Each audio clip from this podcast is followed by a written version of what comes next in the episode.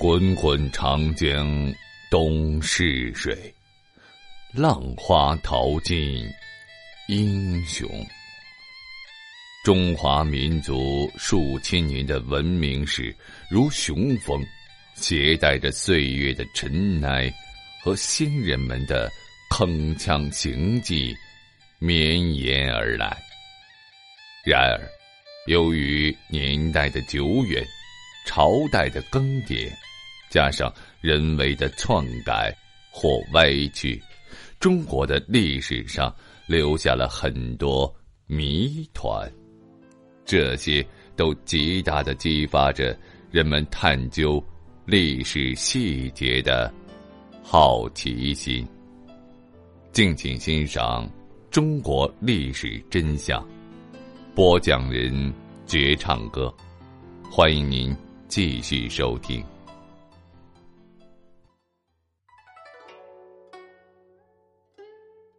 在观看影视剧时，有这样的一个镜头会给观众们留下深刻的印象：一个阴险恶毒的男子，在说完“无毒不丈夫”这句话之后，他就光明正大、堂堂正正的去做坏事了。许多人可能挺纳闷的：大丈夫就必须要心狠手辣吗？其实啊。这句话是被以讹传讹，事实并非如此。原来这句话的原型是“量小非君子，无度不丈夫”。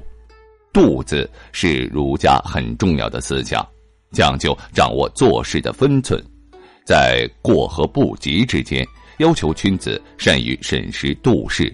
不能够做到审时度势的人，不能称之为丈夫。这里的丈夫是有远见卓识、胸怀宽广的大丈夫之意。无度不丈夫中的度和量小非君子中的量合起来，恰成度量一词，其本意有如宰相肚里可撑船一词的意思。这本是一句寓意深刻、旨在培养人们度量容量的好格言，怎么会有如此大的变化呢？这。就要从古时候文人的习性说起了。在这副对联式的谚语中，“度”为仄声，犯了孤平，念着别扭，很容易读为平声字、独字。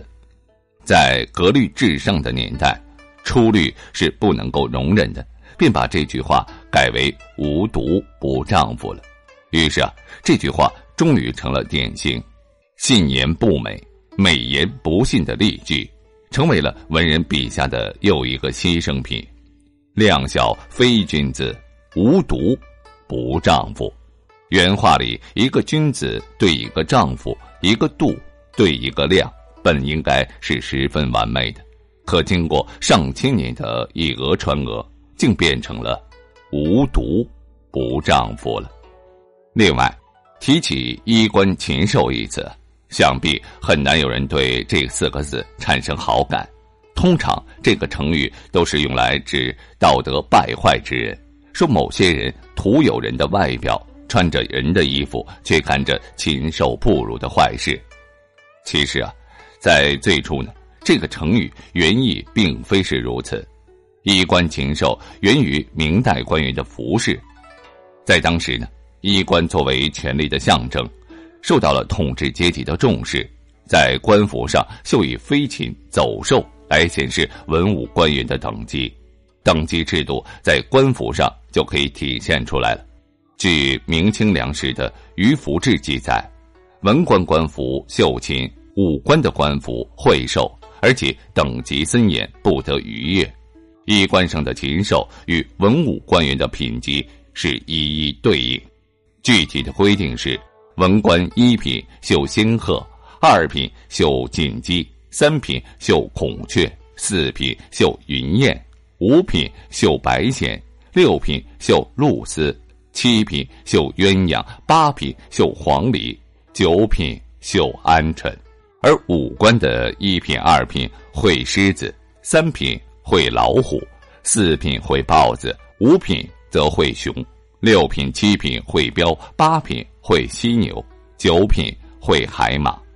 文武官员一品至四品穿红袍，五品至七品穿青袍，八品和九品则穿绿袍了。只有官员才能够穿上描琴画兽的官服，享受一定的待遇，自然与百姓不同。所以，衣冠禽兽一开始是个褒义词，带有老百姓的羡慕眼光。其作为贬义词，最早出现是在于明末陈汝元所写的《金莲记》一书中。因为在明朝中晚期后，宦官专权，官场腐败，文官爱奸，武将怕死。欺压百姓，他们无恶不作，声名狼藉，老百姓民不聊生，将穿着官服的人视为匪盗瘟神。于是呢，衣冠禽兽一语便开始具有贬义了。老百姓将为非作歹、道德败坏的文武官员称为衣冠禽兽。